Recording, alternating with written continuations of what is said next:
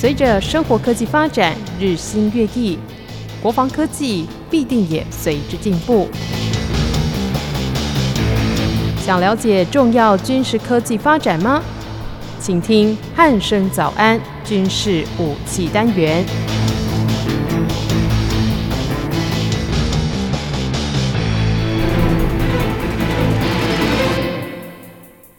各位听众朋友，您好，欢迎收听今天的军事武器单元，我是易明。今天邀请到全球防卫杂志的主编陈国民主编来到节目当中，国民哥你好。主持人好，各位听众大家好。嗯，国民哥，最近哦，这个礼拜最火的这个议题哦，想必就是这个中国籍的一名男子哦，他驾着这个军规的橡皮艇，然后就直接一路开到了台中港，然后呢，媒体最多踏伐的部分呢，就是这个海军跟海巡为什么都没有发现呢、哦？那这部分，国民哥您是怎么看的呢？我们这样来看啊，就是这个呃，这个新闻哦，不能说很有趣啊。那其实这个也发生在不久，那其实是发生在礼拜天哦。这个呃礼拜一哦见报，结果呢，大家呢晚上的政论节目谈论了一个晚上之后呢，哎，第二天媒体就没有报道。说真的，其实这这个其实不是常态哦。那为什么我说不是常态？就是说。呃，他的大意是说，哈，礼拜一的时候，五月二号的时候呢，哎，有一个大陆人籍，哈，他从泉州的石狮，哈，石是石头的石，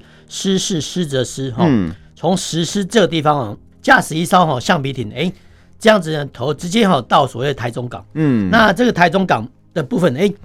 居然都没有人发现，那不能说很有趣哈，那为什么会被发现？他说，哎。新闻报道是说，哎，在台中港哈，因为他到了晚上，哎，饥寒交迫，然后刚好呢被路过在台中港哈施工的一名工人发现，然后把他叫住说，哎，你在干什么？然后后来发现哈，呃，这个工人呢，我发现这个口音不对哈，啊，这个保密防谍哈，还这个观念还不错哈，这个就说，哎，那赶快去通报哦，那这个事件新闻事件蛮离奇的，就是说，哎。怎么会有一个大陆人哦，然后驾驶从这种高速的橡皮艇哦，然后呢从泉州的石狮市哦一路这样开过来，然后开到台中港哦，然后这期间呢都没有被人发现，然后后面哦是因为饥寒交迫也好，或者说刚好被哦路过的工人发现也好，哎，然后才去举报。那这个新闻哦，虽然说算是社会新闻，但是其实它衍生的国安还有军事问题哦，其实相当严重，因为大众会想说，一个人他就单凭哦，他说。这个突击艇呢，橡皮艇呢，还是在淘宝上买啊？淘宝是一个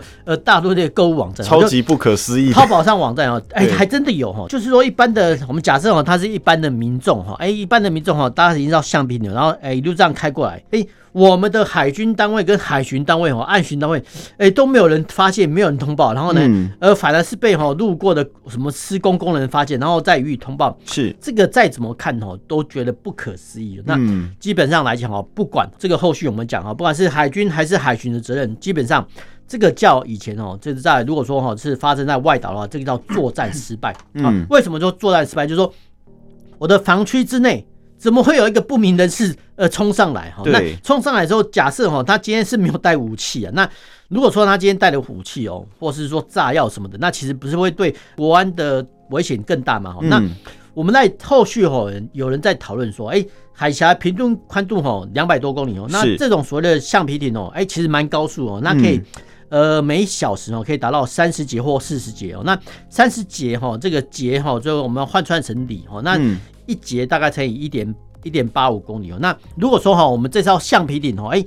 用三十节哈来算的话，就三十乘以一点八五哈，就大概哦每小时呢，它可以跑五十五点五六公里哈，这是一个平均值哈，这是算低估。我们再用海峡平均宽度两百公里除以五十五点五六哈，大概哈它只需要花三点五三个半小时哦，就可以从呃福建呢一路这样横渡过来哈，这个是理论上的数值。是。理论上的数值呢，我们要看说，哎、欸，这个小艇呢，其实大家可能比较少有这种小艇的经验，但是哈，国人有出去外国旅游哈，那譬如说，哎、欸，橡胶团啊，或是我们去搭乘快艇的经验，哎、欸，哦，这种快艇的高速，哎、欸，很好玩哦，没有错，确实是很好玩，对，会跳来跳去，但是，但是就是说，呃，在这种高速航行的状况下哦，十分钟很好玩，二十分钟很好玩，三十分钟你可能就会骨头会有点累的。那如果说哈，假设哈这个。呃，橡皮艇哦，经过这个两小时的哈长途跋涉哦，那我想哦，在上面的人员哦，基本上哦，已经会被震得七晕八素。所以其实呃，有人有些人会说，这个会不会是说，哎，在海峡的中间呢，有一艘母船哈，母船呢，呃，拖带哈，或者说它在它它的机舱内哦放哦这种快速橡皮艇，然后呢，哦再把这个呃快速橡皮艇哦放过来哦。这个想象是有可能的哈，因为就是说用一艘母船哦，然后带了很多艘哈这个所谓高速的橡皮艇，然后在短时间内赶快冲刺过来啊。是这个就是所谓的海上民兵的想象哈，这个想象性绝对是有的哈，所以我们不能轻忽哈这个讨论，因为这个有太多想象的空间。因为说一个人就可以冲进来哈，那万一哈他是很多的人，一班哈九个人哦，或者这个加强班十二个人，或是说一排人哈。搭乘哦这种快速的橡皮艇，然后大家不是说大家就海巡跟海军都没有发现，这个基本上来讲，就是不管是国安或军上哦，都必须要要予以深刻的检讨，因为这个来讲哦是非非常非常麻烦的。那我们要来看呢，就是说海军呢，呃，这不太能怪海军哦，因为海军基本上哦，它是开军舰出去，然后跟海上呃跟敌人呃。作战哈，嗯，基本上呢，它是应付海军的舰艇，是，或是说海盗哈，那种所谓比较大型的船舶。那基本上呢，它的交战距离比较长，嗯，那这个讲大家都能懂哦。但是海巡署还有相关的岸巡单位哦，其实海巡署分为两大块，然后一个是海巡署哈，一个是岸巡署。是，那海巡单位呢，其实基本上啊，比如说我们看什么上周哈，不是下水什么四千吨的巡防舰哦，这个是海巡署所属的舰艇，就管海的哈。那呃，基基本上还有一大部分是管路的，叫岸巡署啊，就岸巡单位啊。那他们目前哦改成叫呃巡防区指挥部哦。但是不管怎么样哈，海巡署哦，就海委会海巡署哦又改组了哈。海委会海巡署下哦，它有舰队分署、巡防分署等等的哦。那其中哦有一部分负责暗巡。那暗巡呢，呃，什么概念呢？譬如说。我们现在去海岸线，不是有什么哎那个什么安检所吗？有没有？嗯、有哦，这些就是所谓的岸巡单位哈，但是它隶属在海巡署底下。那岸巡单位呢，其实呃除了各地的安检所之外，其实它在各个地方，不管是营区哦，还是说制高点，其实他们都配有所谓的岸记雷达。嗯，岸记雷达很简单哈，就是说呃在哈呃。扫描雷达扫描地有相互重复的地方，哎，多架几个雷达哦，用这些雷达来站卫兵，嗯，这样讲的话大家就懂，就是说以前哈，以前在海巡部的时候，就是那是军职单位，就是海巡部的时候呢哈，它其实是以前警备总部哈延伸下来的海巡部。那海巡部的做法是说，哎，在我们的台湾沿岸哈就部署哦所谓的岗哨哦，所以有海巡哨哦，比如说呃，比如说像北部的哈林山比哎。那个时候呢，海巡就就配备一个连的兵力干什么呢？就负责海巡。那现在呢，仪器哈，科学仪器进步，现在哈都用哈这种所谓的暗记雷达哈去当做战卫兵。哦，战卫兵的话就说，哎。透过哈这比较精确的雷达哈去扫描海面上哦，那甚至哈小到那种三板船哦都可以扫得到哈。那当然啦，碰到呃有可疑的状况的时候，这个时候呢再呼叫呢呃海巡舰艇哈去巡查，这个是我们的海巡的一些呃相关的做法。那呃这次呢为什么会被大陆民众突入哈？那我们简单的来讲哈，我们这样推论说，哎其实。海巡部、海巡署或岸巡部的，其实他们装备哦，应该都是够哈。但是虽然说呢，雷达一幕哦，二十四小时都在监看，但是你也知道哈，就是说在夜间执勤的时候哈，你盯着哈一个单一的一幕，呃，说真的会蛮无聊的。对，蛮无聊的话，在状况下，如果呃后续哦没有复查跟检验的机制的话，很可能哈这个叫雷达手哦，其实他可能就忽略哈这个相关的讯息。那我们宁可相信哈，这次的哈被突入事件哦是呃相关的雷勤人员哈疏忽所致，而不是说我们的器材不够。因为其实呃海巡署跟岸巡署他们之前的岸际雷达哈有经过升级跟整合啊，所以我们宁可相信哦，这次哦是呃人为的疏失哦，不是机器的疏失。但是不管怎么样，这个都还是算是一个国安上一个大漏洞哦，这个相关的后续检讨还是必须哦深刻的进行。嗯，是，其实就像国铭哥说的哦，这个这件事情呢，真的是对国安造成了一个蛮大的威胁哦。对，就是算算只是一个人而已，但是我们真的要从这个小小的这个中国籍男子这样过来的这件事情，来再深刻的去检视一下，我们到底还有哪一些需要再提升的部分哦。对，那另外呢，这呃最近还有另外一件大事，就是我们的 F 十六 V 换装之后，他去美美国的这个陆克基地。进行这个空中加油的训练，然后并且完训，而且要回来了。那这件事情，国民哥，您又是怎么看的呢？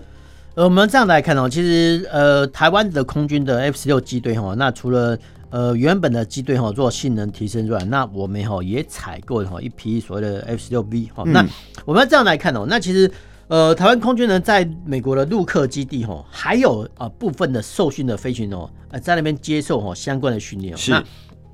这个部分呢，其实呃后面呢大众披露我才知道哦，原来哈这个是二十一中队的部分教官哈，他的队徽很有趣哦，就是一个扑克牌，一个对子红心扑克 S 的扑克牌哦，所以他们的中队队很好认哦。对，二十一中队就是说我们有部分的飞官哈在哈美国陆克基地受训。那现在呢哈，我们的 F 十六哈。战机机队哈，哎，经过性能提升之后，就要经过 F 十六 B，哎，那在美国的一些机队呢，哎，呃，也要哈飞回来哈，做一个换装的动作。这个是呃整个换装的新闻的始末哈。是那我们要来看啊，其实，在我们台湾空军接装哦 F 六之前哈，那呃除了学员哈学官哈就受训之外，其实。当时候呢，哈，在成军初期哦，哎，是由我们的飞行员哈，从哦美国呢这样一路哈，把这个 F 六机队哈飞回来哈，这个是一个呃了不起的成就哈。那期间哈，呃，透过新闻报道哈，其实后面哦也有一些呃退役的飞官也说哈，他中间哦空中加油居然达到十九次，嗯，空中加油十九次，说真的蛮也蛮说蛮有趣的，蛮蛮应该说蛮对飞飞行员来讲是蛮特别的经历哦。那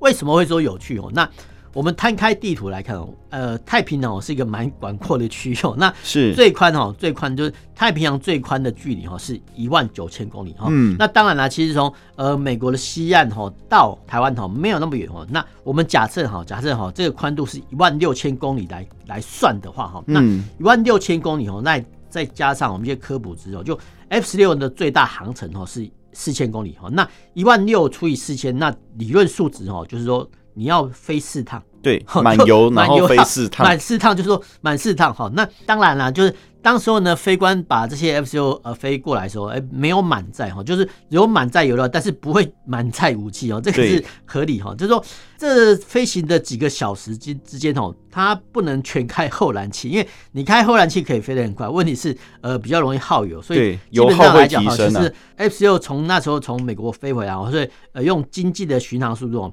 呃慢慢的飞过来。嗯，那现在有几个问题要讨论哈，就是说呃从美国西岸哈，嗯。到所谓的太平洋，哎，这中在到珍珠港哈，其实这中间没有什么基地，好可以供哈 F 十六哈落地。那所以说哈，当时候呢，哦呃，我们的机队哈 F 十六机队哈要从美国西岸飞回来哈，第一站哈落落地哦，一定是呃珍珠港。那珍珠港呢，再过来往西哈，地图往西哈，就听众有一个印象，就呃地图往西哎。大概有所谓的关岛哈、中途岛哈，然后还有冲绳哦，就这几个哈可以当做呃飞行的一些休憩的地方。那第二站来讲哈，可能是关岛。那因为冲绳呢离台湾比较近，那基本上来讲就是说美国本土哦，美国西岸哦，然后夏威夷关岛，然后就台湾哦。那这台湾就是实际上是这样子。那我们要来看哦，这飞行员在这飞行的过程中间，呃，人生有三级的，其中。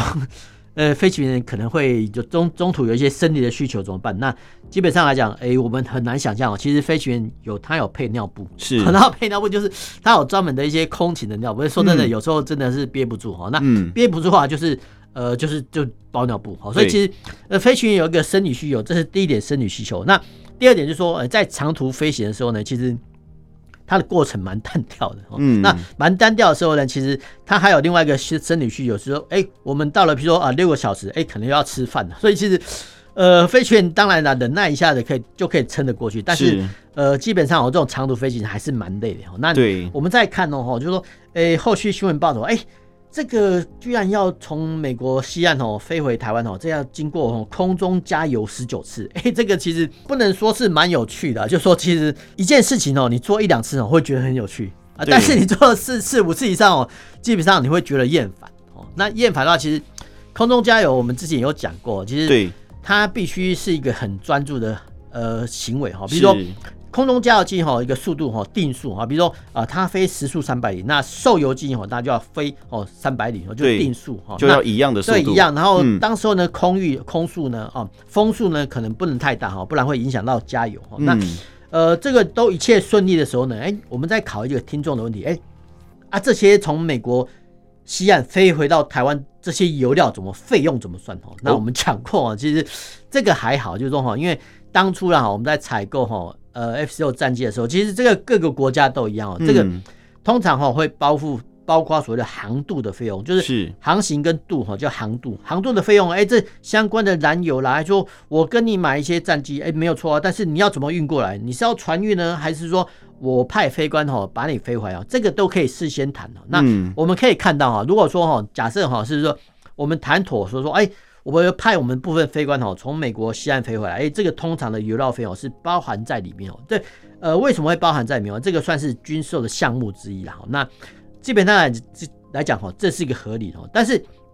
有时候呢哈，就呃不见得哈会透过哈直接飞回来模式。譬如说哈，我们的 E Two 哈这个预警机，哎，就是哈透过哈。呃，国航国籍的货轮哦，慢慢的船运过来，嗯、所以其实呃，它呃，不管是战机的航渡，还是说哈预警机的呃用呃货轮运回来，其实它有两种模式哈。那我们可以这样来看呢，为什么要特定哈呃选派哈飞官哈从呃美国本土飞回来？因为哈我们现在在台湾的三型主力战机哦，幻象战机其实我们没有配备空中加油管，那经国号战机呃本来就没有，那剩下呢是。F 十六战机有空中加油的管的一个配置哦，然后如果说有空中加油管，哎，跟吼美军的一些空中加油机哦做一个搭配训练，其实这个是呢锻炼跟磨练哈，甚至培养说呃 F 十六飞行的一些多一项的技巧。那我们要这样子来看呢，多一项的技巧对飞官的历练来讲哈是有很大的帮助啊，所以其实。呃，如果说有机会的话呢，当然哈，当然哈，就是说透过哈跟美军的空中加油机的训练，哎，这个是对我们的战力呢有部分的提升哦。那后续呢，呃，有些评论会说，哎，那空中加油机这么好，那我们要不要我们采购哈部分的加油机来作为己用？那我们的看法是这样说，哎，其实空中加油机哈跟预警机一样哈，其实它都算是所谓的高价值的机种。那如果说啦，经费许可的状况下哦，当然哈是呃购买这个空中加油机比较划算，因为哈除了在暂时可以空中加油之外，其实。我们台湾空军的训练哦，呃，比如说你起飞哈，比如说呃两三个小时之后，因为就没有油了哈，就要落地哈。那如果说呢，这个时候呢，透过空中加油机哦，在空中受油哈，延长哈，呃，这个飞官的训练时数哦，它就减少这个落地的次数。哎，这个是一个合理的一个打算啊。当然哈，当然这个前提是说我们空军有足够的经费。那如果说哈没有足够的经费的话，其实。我们维持哦，目前的训练能量哈就足够了。那如果有经费的话呢，当然是采购哈这个空中哈加油机的是最好的哦。比如说像呃新加坡的空军就是这样做。所以其实空中加油机有它的好处了，但是也有它的缺点。但是不管怎么样，就是看。经费够不够？那经费够的话呢，当然是购买最好。那如果说呃其他的机队哈都快用光了，那说真的再添购空中加油机的话，可能就必须呃予以斟酌。嗯，是，其实就像国民哥说的，就是这个 F 十六进行这个空中加油训练完训之后回来这件事情，其实对国军来讲，F 十六的飞行员应该就是可以更加的精进自己的技巧。那当然，我们到底要不要买空中加油机的这个部分呢？我记得国民跟我们之前也有聊过类似的主题哦。那当然。就是开还是要有这个经费足够的前提下，如果可以的话，当然是买最好啦。对，那当然这个就有待这个国安单位跟国防部他们自己再去评估了。好，那接着我们要聊一下关于美国的部分哦，就是美国的拜登政府呢，他停止。建筑这个美墨边界的围墙，那大家都知道说，其实美墨边界的这个围墙是从这个前总统川普时期就开始在建立的，因为川普想要阻绝这个墨西哥跑过来的这个移民哦，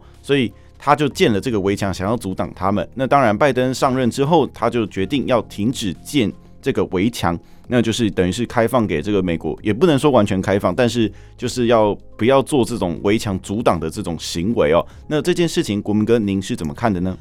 呃，我们再来看哦，国际新闻说的其实蛮有趣的哦。那其实这个新闻哦，其实不太大哈。那基本上来讲哦，大概只呃热度呢，甚至不到一天哦，等到几个小时，基本呃基本上都会被人淡忘了哦。但是其实你查哈相关的新闻还有哦，那这个新闻的意思说，哎。拜登哈，美国总统拜登哈上台之后，他做了很多举措。那我们之前讲过啊，除了从阿富汗撤军之外呢，其实他居然哈停止哈美墨边境围墙的一个新建。嗯，那这个美墨边界围墙，怎么会？大众可能很难想象，因为呃，拜登的意思是说，哎，呃，政府呢，美国政府没有相关的经费，所以我们不见了哈。所以其实我们比较难想象是说，嗯，哎，都已经二十一世纪了哈，怎么还有类似哦，我们古代那种。中国的万里长城的一个新建的想法出现。我说这个这个是蛮蛮奇特的想法，对，很特别啦，很特别想法。那我们这样子来看啊，就是说美国跟墨西哥的边界哦，它弯弯曲曲加起来哦，它的边界长哦，呃，三千一百四十公里。嗯，那其实蛮长的，三千四百一十公里哦。如果说全部都要新建的话哈，哎，才能达到哈主角哈这个墨西哥非法移民的目的哈。这个是理论数值。是。那理论数值哈，那三千一百四十公里。哎、欸，那相关的建材的经费，嗯，呃，这可能是一笔天文数字哦。对，因为哈，你的围墙呢，你一定要盖得够高，对，那不然的话呢，其实不管是我们的一般的住家的围墙啦，还是说哈，呃，营区的围墙哦，第一个哈，你一定要够高，嗯，那第二个就是说，你再怎么高的一些围墙哦，其实只要哈你没有相关的一些设施呢，其实。呃，民众或是动物呢，都可以翻越过去。嗯，譬如说，哦，我用一个登山绳或是呃钉爪钩哈，勾上去呢，就可以呃爬过去了。所以其实一般来讲哦，这种围墙呢，基本上来讲哦，它在上面哦会加一个铁丝网。嗯，好，那铁丝网的话，其实呃这个以前。从一次大战就有了，就是说，呃，一次大战的壕沟战的范例说，哎，你士兵呢怎么越过这个有刺铁丝网？很简单哈，就是在上面呢铺一块哈比较厚的布哈，然后让后续的士兵踏过去哦。这个是铁丝网，所以其实不管是围墙啦、铁丝网呢，都有哈破解之道。所以其实到后面哈，这些所谓的边境的围墙哦，哎，居然还会通电，所以其实蛮奇特的啊。就是说，呃，这些围墙哈不不止哈是第一个高哦，那第二个呢，它有。铁丝网哦，那第三个它会通电。嗯、那其实即使呢都做到这样的哈，就假设设立完毕了，其实有心人士呢还是可以穿越哦。所以其实在的围墙之外哈，其实呃美国那那个时候呢都还会哈在若干的距离之内配置钢哨跟驻军。是，换句话来讲哦，就是说，哎、欸，居然是美国政府哦，在上一任政府哦，居然就说要盖一个围墙哦来阻挡哦。美墨的边境的一些墨西哥的非法移民哦，那因为墨西哥来讲，因为他们当地的一些民众哦，因为经济比较不好哦，所以其实呃，不管是走私偷渡啦，还是说哈去美国谋生存哦，就是每年呢都有一大批哈所谓的墨西哥的偷渡客哦，不只是墨西哥哈，甚至从呃有些哈中南美洲一些国家的人民哦，呃一路一路哈先偷渡到墨西哥，然后再从墨西哥到偷渡到美国哈去讨生活哦，所以其实这个偷渡客哦，基本上来讲哈。对美国来讲是防不胜防，好，那防不胜防其实呃，美国有想过很多种方式的，好，那是。呃，美墨边境呢，其实是呃蛮一个酷热的地带哦，因为它有沙漠地带，嗯、所以其实光哈每一年哈，每一年就是从墨西哥哈偷渡到美国的一些偷渡客，其实不见得每次都成功哈。嗯、那所谓的不见得成功哈，就是说哎。包含哈被呃美国的边境部队哈查获的哈，当然哦也有哈中途哈就因为呃丧失性命的，因为哈我们讲过哈，就是说美墨边界哈是一个沙漠的地带哦，所以其实你要把人哈从 A 地哈移动到 B 地哈，第一个哈你要注意所谓的饮水的问题哦，就是说人类呢哈每天呢要喝若干的水，何况哈是在哈这种炎热地带，所以其实。偶尔哈，呃，大家关注国际新闻，可以发现，哎，美墨边界什么偷渡客哦，又死了几个人。其实这个新闻呢，其实都有哈，其实大家哈比较少关注。嗯、那其实我们也不用笑哈，美国人有这种想法。其实这个围墙的想法，其实在以前哈，一九六零年代就有哈，就是说东西的柏林围墙。哦，是。东柏林跟西柏林的时候，哎，西柏林哦算是民主社会哈，那东柏林呢，基本上哈就是铁幕国家哈，其铁幕国家哈，在一九六零年代哦，东德政权哦就新建的叫柏林围墙。那柏林围墙呢，就是防止哈东柏林的人民逃到哈西柏林去哦。当时候呢，呃，现在哈我们都可以看到，哎，当时候呢有很多哈从东柏林哦逃往西柏林那里哦。这道哈柏林围墙哦，呃，设备的就相当相当的完善，啊，不能说完善，就是比较严密哈。就是说，呃，除了围墙很高之外哦，也有铁丝网哦，也有驻军，也有哨亭哦，甚至。还配备所谓军犬哦，那军犬呢，它的嗅觉比较灵敏哦，然后甚至有些地段呢还布上地雷，所以基本上来讲哈，说东柏林的政权哦，用这种方式哦，阻挡哈人民哦奔向西柏林这个自由世界哦，所以这个是蛮奇特的一个想法，就是说呃，筑一道围墙哦，把自己的国民关起来哦，关起来不让逃，就不让逃走，不让移动哦，这个是呃冷战时期的想法。那后面呢，我们可以看到哦，一九八九年，哎，柏林围墙呢突然倒塌哈，就是因为。后来哈就苏联解体。对，当时候呢，目前的柏林围墙哦，大部分哦都被拆毁了。那有一些呢哈，就把一些人人民哈，把这些拆毁的哈墙段哎带回家弄当做纪念哦。所以这个呢，见证着冷战的历史哦。那没想到哈说啊，一九六零年代哈这个历史的洪流哈，应该被历史淘汰啦啊。哎，没想到呢，二十一世纪美国川普呢居然说要盖这个美墨边境围墙哦，但是。我们也不用笑美国人呐，其实以色列也有啊。是，你去打哈，现在资讯很方便，你去打哈，以色列围墙，或是说以色列约旦和西旦围墙哈，是。就有相关的新闻哈。它的大意呢也是一样哦，就是说以色列人哈跟巴勒斯坦呢纷争不断哈，那啊为了哈也是为了哈阻挡哈巴勒斯坦哦呃非法入侵哦，所以其实以色列呢也在哈西岸还有若干地方哦筑了一道电子化的围墙那。这个电子化围墙基本上来讲比较少人去探讨，嗯，但是它的设施呢，就是比得上哈东柏林跟西柏林的围墙呢，甚至哈比得上呃未来哈新建的美美墨的围墙哦，所以其实我们要这样子来看啊，虽然说哈一九八九年哈这个柏林围墙倒塌之后，人们哈都以为说啊这个不符合世界潮潮流思想跟做法，应该被淘汰，那没想到哦。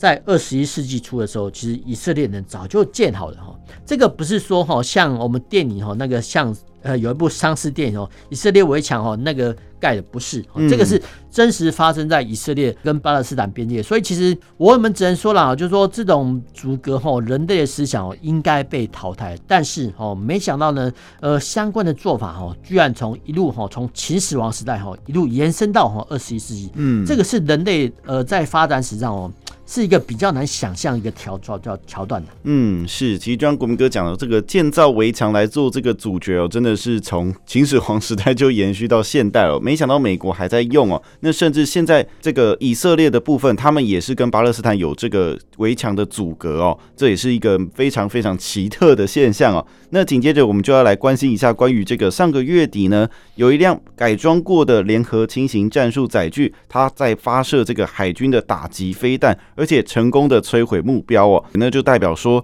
海军陆战队未来将会被赋予更多的这个反舰任务哦。对，那这部分不知道国民哥怎么看呢？呃，我们再来看，因为我们关心国际新闻哦，除了呃世界比较重要国家的一个军事新闻啊，其实呃基本上来讲哈，我们还是要盯着美国哈，因为哈美国呢毕竟哈是敢出售武器给台湾哦，然后不怕得罪哈中国的一个国家，所以其实他们的一举一动呢，基本上我们是比较容易紧盯的。那这这个新闻是说，呃，在四月底的时候呢，有一辆哈美国的改装过的联合轻型战术载具哈，叫 JLTV 是。发射了哈一枚海军的打击飞弹哈，然后成功的摧毁哦这呃木谷角哦这个海上测试场的预定啊靶标哈，这个代表说哈美国海军陆战队哈未来哈将被赋予哈更多的一个反舰任务。那什么是联合轻型战术载具哈？基本上来讲哈这个蛮老口的。那我们讲白一点，就是说美国的悍马车的替代后继车种哦，那这样讲比较快，就是说悍马车的悍马车的下一代哈，然后呢？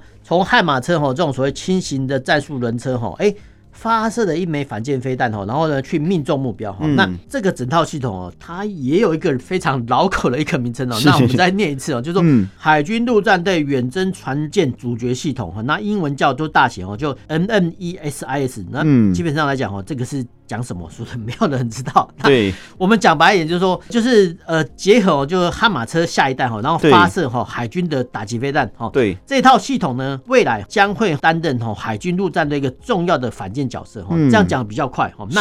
为什么会有这么多绕口的名称哦？那基本上来讲哦，这个叫所谓的争取预算之用，嗯、就是他们的争取预算之用哦。美国要争取预算，美国陆战队他们有他的本位主义，然后也要争取预算哦。那这个新闻呢，有一个有趣的一个发展哦，我们要这样来看哦，就是说在就是美国哈，他们有财政年度，呃，美国陆战队哈，在二零二一年的财政年度哈，嗯，呃，美国陆战队哦，跟国会哈要求了一亿两千五百万美元干什么呢？嗯他说：“呃，我们要挣哈一亿两千万五百美元哈，购买五十枚哈从陆上发射的战斧巡弋飞弹。是，那国会都觉得说啊，你们陆战队啊要这种东西要干什么呢？后来就把它替退了，替退了。那后来的印太司令哦，Davidson 上将说啊，这个你们这样砍哈，将会减损哈对中国的核主力量。嗯、那后续呢哈，呃，美国陆战队司令叫伯格哈上将哦，他又哈跟美国哈。”国会有争取预算，说，哎，我们哦先哦不要买战斧巡弋飞弹，那我们先来买这种所谓上述的这个所谓的悍马车的下一代跟海军的打击飞弹，好不好？嗯，那基本上来讲，哦，这一招哦就相当有用，因为我们很很难想象说，哎，从国军的悍马车哦可以发射一个反舰飞弹，然后对这个反舰飞弹呢。还可以命中目标一百一百里哦，是一百里哦，哦，是非常的远，大概一百八十五公里远的一个目标。嗯，基本上来讲哈，这个赋予哈美国陆战队哈一个相当大的一个长城的打击武器。是，那为什么要这么做？然后后续呢，美国陆战队也很有趣哦，就是说，其实呢，我们刚才讲过，以前讲过，就说美国陆战队呢以后哈会慢慢的哈把它的战车营裁撤。是，换句话说呢，以后这种所谓重装备呢，哎，基本上。就陆战队不会采用哦，不会采用哈，但是它会多采用一些轻型化的一些车辆啊，不管是轮车啦，或是说呃两栖载具哈都好。嗯，那这两栖呃这些轻型化的两栖载具或轮型载具，哎，除了哈攻打海岸之外呢，哎，有没有可能哦赋予它一些另外的任务哦？譬如说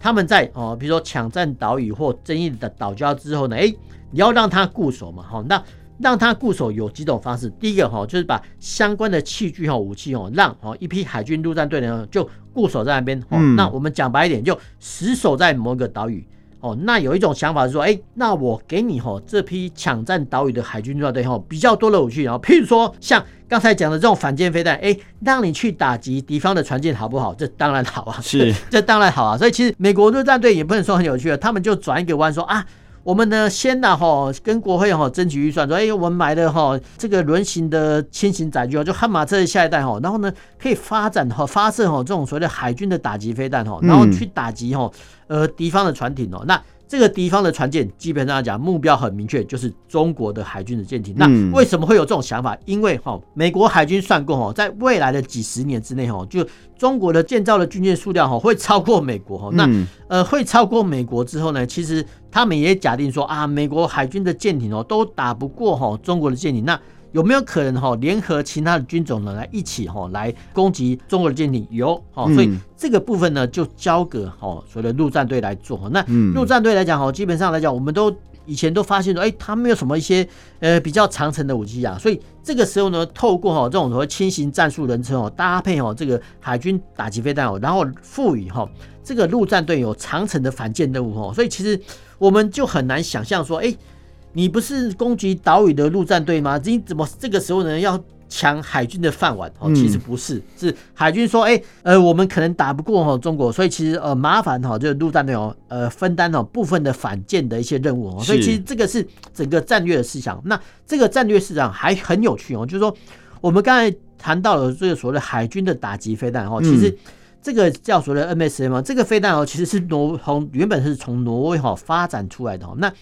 挪威发展出来的话，其实他们是小国海军哦。那对，呃，基本上来讲，它有建设哈，还有陆射，还有空射。那基本上来讲，他们已经发展比较完全了。嗯、那美国呢，看到其实美国也是一个巨火大国，但是哦，看到哈挪威哈这个这家公司哦发展这么完全，哎，其实呢后来就透过不管是授权授权生产或技术转移，把这种飞弹哈移植哈到所谓的美国的轻型的战术轮车上哦，所以其实这个想法很有趣哦，是很有趣的想法，不止这样子哦哈，这个轻型的联合战术载具哦发射反舰飞弹，这是第一步哦，那未来哦他们还想说哈有没有哈在这些轻型战术轮车上哦。发射所谓的陆上的巡弋飞弹，就是说它还是能走回它的老路哦。所以其实呃未来哈，当然了呃这个轻型战术轮车可能哈没办法哈承担哦承担哈巡弋呃陆射巡弋飞弹的重量哦。但是只要经费足够的话呢，其实呃陆战队呢会哈责令呢相关的一些车厂哈，比如说奥许卡西哦，比如说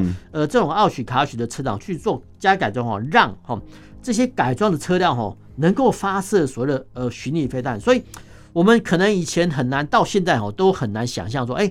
啊陆战队不就是呃去攻打海岸，然后抢占滩岸，然后让后续的陆军呢来做一个呃收尾的动作吗？其实不是哦，现在的美国陆战队呢，呃，他除了抢占滩岸之外，抢占岛礁之外呢，哎，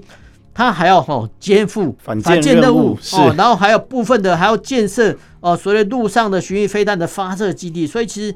基本上来讲哈，这个也是在所谓的抢饭碗哈，所以就这个呃，因为你要有工作做哈，然后才有经费，然后呃，国会呢才会拨补哈相关的经费哦，让你哦去添购哈更多的新装备哈，所以其实这一方面呢，也是哈美国这个军火大国哦，在发展武器还有研制它的相关的战术战法哦。很很有趣的一个现象啊，当然哈，有些评论委员会说啊，你们这个就是所谓的恶性循环，没有错。其实美国呢早就陷入哈这种所谓军备哈跟军费的竞赛一个恶性循环。嗯，是，其实就像国民哥讲的哦，就是美国的海军陆战队发展出这一套 这个发射系统，就是搭载在这个轻型战术轮车上面的这个发射系统，真的是。很奇特的想法，那当然也像有一些评论员讲的，就是你可能是陷入了这个军备跟这个军费的恶性循环当中，所以就大家都在争抢这个饭碗哦，这也是一个非常特别的现象哦。好，那今天在经过国民哥的介绍之后，相信各位听众朋友对于我们以上所介绍的一些台湾的新闻跟这个美国的一些相关比较重要的这个军闻哦，都有更多的认识哦。好，那今天的军事武器单元就到这里，我们下次再会喽，拜拜。